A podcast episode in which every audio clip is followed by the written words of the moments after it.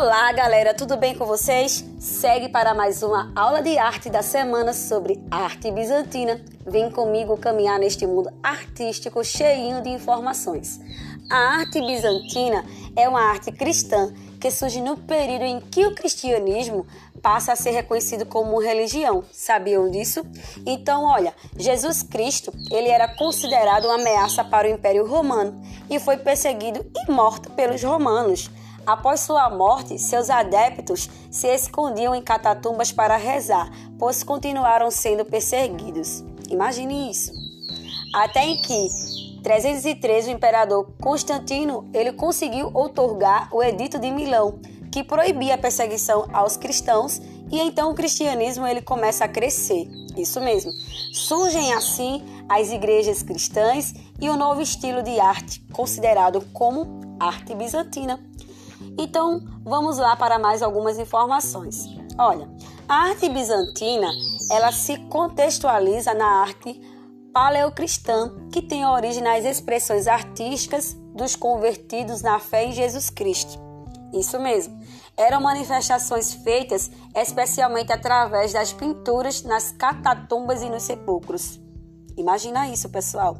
Então, ó, a arte bizantina, por sua vez, surge após a aceitação do cristianismo e assim revela a exuberância de uma arte que pretende ser vista, divulgada e que tinha como propósito instruir os devotos neles, incutindo a devoção ao cristianismo. Então, desse modo, a arte bizantina pode ser considerada o primeiro estilo da arte cristã. É isso mesmo. Anota aí, não esquece. Então, ver bem, as características e manifestações da arte bizantina. Podemos dizer que, em decorrência do período histórico, a arte bizantina ela consegue expressar especialmente o caráter religioso. Mas eu vou te explicar, tá bom? Olha, além disso, o imperador era uma figura de referência sagrada, uma vez que desempenhava o seu papel de governante em nome de Deus, tal como era propagado na época. Assim, Muitas vezes se encontra mosaicos que retratavam o imperador e sua esposa entre Jesus e Maria. Isso mesmo. Então, os artistas da época, eles não tinham liberdade para se expressar, não podiam usar sua criatividade, é, deviam apenas cumprir com a elaboração da obra e tal como era solicitado. Podemos dessa forma é, destacar algumas características seguintes então vou dizer para vocês quais são, tá bom? Anota aí no teu caderno, não esquece.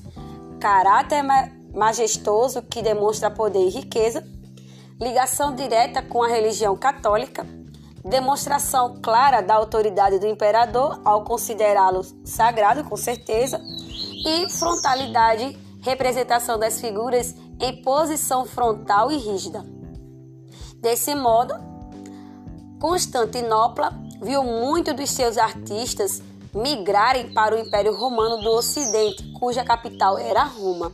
Então, vê só, o termo que ele era utilizado lá na época, podemos dizer que dessa contextualização, o imperador mandou, mandou construir igrejas onde os convertidos pudessem reunir é, as pessoas para rezarem, né?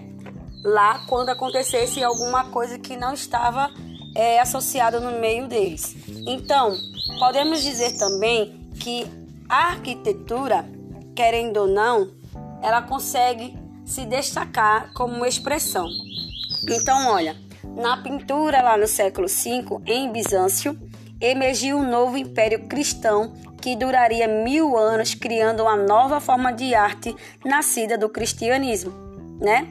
Então, no século é, no século 6, século 6 não, desculpa, no século 4, é, o imperador Constantino ele começou a reconhecer o culto livre aos cristãos do Império Romano, a arte cristã, certo?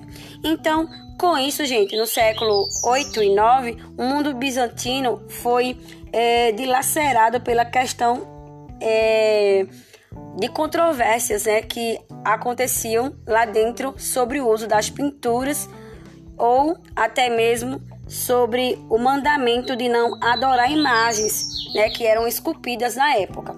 Então, a partir daí, segue-se sobre também os exemplos mais conhecidos da arquitetura da arte bizantina, que eram as basílicas de Santo Apolinário e São Vital em Ravenna, a igreja de Santa Sofia em Istambul e a Basílica da Natividade, certo? Então, segue mais uma aula de arte desta semana. Espero que vocês consigam compreender o conteúdo e depois uma atividade que irei colocar para vocês.